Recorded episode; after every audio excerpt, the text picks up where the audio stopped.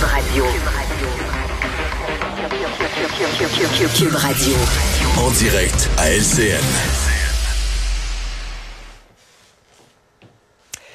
Bonsoir Mario. Bonsoir. Alors, c'est au tour de Justin Trudeau de mettre son grain de sel dans la saga euh, Air Canada. Le premier ministre qui trouve la situation inacceptable, il l'a dit. Donc, un indigné de plus qui s'ajoute à la liste. Mais concrètement, Mario, comment euh, le gouvernement fédéral et Air Canada vont gérer la suite? Qu'est-ce qui va se passer? Ouais, c'est pas indigné, un indigné ordinaire, parce que là, c'est le premier ministre du Canada et la responsabilité de la loi sur les langues officielles, elle est fédérale. Donc, d'avoir le premier ministre du Canada qui trouve ça inacceptable, euh, pour peu que ce soit pas des paroles en l'air, c'est, c'est lourd de porter. Il a dit que sa ministre responsable des langues officielles allait assurer un suivi. Et c'est là un peu que le bas blesse, parce que la ministre en question, la ministre Petitpas Taylor, moi, je l'ai invité toute la semaine. On a voulu lui parler euh, mhm. depuis mercredi. Euh, pas moyen là, de, de, de, la faire parler, elle est invisible. Donc ça, c'est un peu inquiétant parce qu'on se dit, OK, elle va faire un suivi, elle va faire un suivi, mais quel suivi, dans quel délai? Nous, on veut, si on veut faire le suivi de son suivi pour voir quels résultats euh, vont arriver, euh, on ne sait pas trop à quoi s'en tenir. Mais ceci dit, euh, ça nous dit que l'histoire est pas finie, de un. De deux, les excuses, là, aujourd'hui, je pense que c'est fini, là. On sait maintenant que le président de la Chambre de commerce l'avait averti, conférence en anglais, le pas sûr le bureau du premier ministre du Québec, le bureau de François Legault avait passé le message. Conférence uniquement en anglais, là, ça marchera pas, ça passera hmm. pas. Et on savait déjà que le commissaire aux langues officielles avait averti la direction d'Air Canada. Donc, il peut pas s'excuser. Il a été averti. Ils ont eu probablement des réunions à l'interne. Ils ont discuté de la situation et en toute connaissance de cause, il a décidé de faire cette conférence de cette façon-là. Alors, tu peux pas t'excuser de quelque chose qui est arrivé contre ton gré ou que tu as exagéré. Est-ce que tu peux vraiment t'excuser de, tu as été averti, tu l'as fait pareil, c'est plus excusable.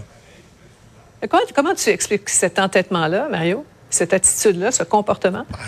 De faire malgré tout, malgré tous les ben, avertissements? C'est ça. Faut, faut comprendre le pourquoi. Il faut comprendre que ça veut dire qu'on a bien peu de respect pour le français. Puis qu'on, on a vu ça comme du mm. chiolage. Tu sais, les francophones, ça chiale, c'est pas plus grave que ça. Puis moi, je vais faire ce que j'ai à faire, puis salut. Ouais. C'est l'importance qu'on y accorde. Parlons de pandémie, euh, Mario, les non-vaccinés du secteur de la santé là, qui vont perdre des milliers de dollars euh, en primes à cause de leur entêtement.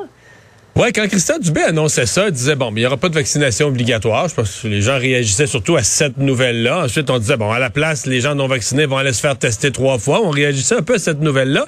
Mais dans la même nouvelle, Christian Dubé disait, en passant, là, ils vont perdre aussi les primes. Je suis pas certain que le public avait réalisé l'ampleur des primes. Par exemple, un préposé aux bénéficiaires, là, gagne 25 dollars le salaire de base, mais les primes, vous l'avez à l'écran, c'est 9,98. Arrondissons, c'est 10 dollars de plus de l'heure. Ce qui fait que la prime annuelle, c'est 16 000 de plus. 16 000 de plus. Pour les infirmières, c'est 31 000 de plus.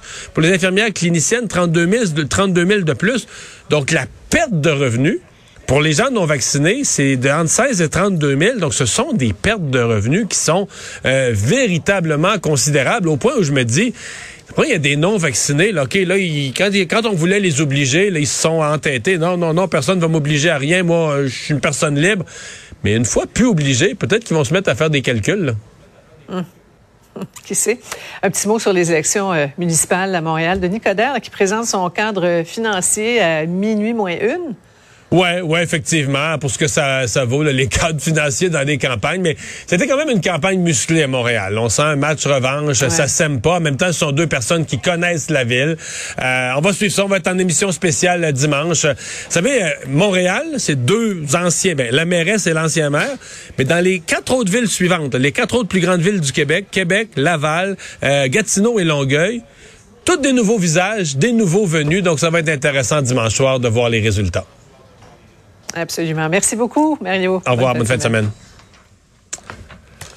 Ah, Vincent, on a parlé durant l'émission de ce vote aux États-Unis. En fait, un des votes les plus importants de la présidence de Joe Biden, ce double vote sur ces, ces grands programmes d'investissement et de dépenses. Oui, et là, ça se passe pas très bien euh, pour les démocrates qui ont joué avec pas beaucoup de, dire, de marge de manœuvre. Il semble qu'on n'avait pas ce qu'il fallait pour aller de l'avant tout de suite en raison de certaines demandes sur un des deux grands plans, là, celui avec des mesures plus... Mais des demandes des démocrates eux-mêmes. C'est dans la famille démocrate que le bordel est pris. Tout à fait à l'intérieur. Certains qui demandaient de chiffrer davantage le grand plan, entre autres où il y a des mesures euh, bon d'aide, de soutien, mesures environnementales et compagnie.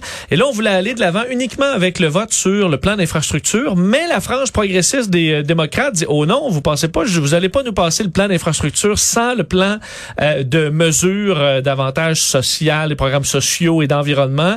Donc là, ça se peut qu'on se retrouve dans un cul-de-sac ce soir. alors Nancy Pelosi. alors, alors où on se parle, est-ce que les votes sont annulés pour aujourd'hui? Au moins sur un des deux plans, à savoir est-ce qu'on pourra voter sur le plan d'infrastructure ce soir, on n'a pas de réponse. est-ce qu'on rentre travailler en fin de semaine ou tout est reporté parce que tout est reporté à lundi, là, ça devient ça, peut être long. ça devient gênant. Ben, on demande entre autres de chiffrer un des euh, plans, ce qui pourrait prendre quelques semaines. Alors là, ça regarde pas très bien. Euh, ce qui regarde mieux, par contre, Mario, c'est la température en fin de semaine. Ah Soleil, euh, quelques nuages, mais ensoleillé un peu partout à travers le Québec. Température assez confortable. Faut pas oublier le changement d'heure. J'espère que ce sera le dernier, hein, qu'on pourra. parce que là, à, l'heure où, on se parle, on termine le 5h30 d'ici. Ah, il va faire noir depuis un bout de temps là. Lundi, lundi, il va faire bien noir à cette heure-ci quand on finit. Là. dites-moi pas, on va avoir une heure de plus pour dormir. Oui, ça, c'est une fois. Après ça, il va faire noir tous les soirs. Donc, à deux heures... Mais il va euh, faire plus clair le matin, là, quand moi je quitte la maison. Il va faire plus clair. Oui, mais là, à 6 heures. Oh, en tout cas, euh, à deux heures, dans la nuit de samedi à dimanche, il sera une heure. Alors, on recule l'heure, oubliez pas. Et oubliez pas d'aller voter aussi dans vos élections municipales ce dimanche.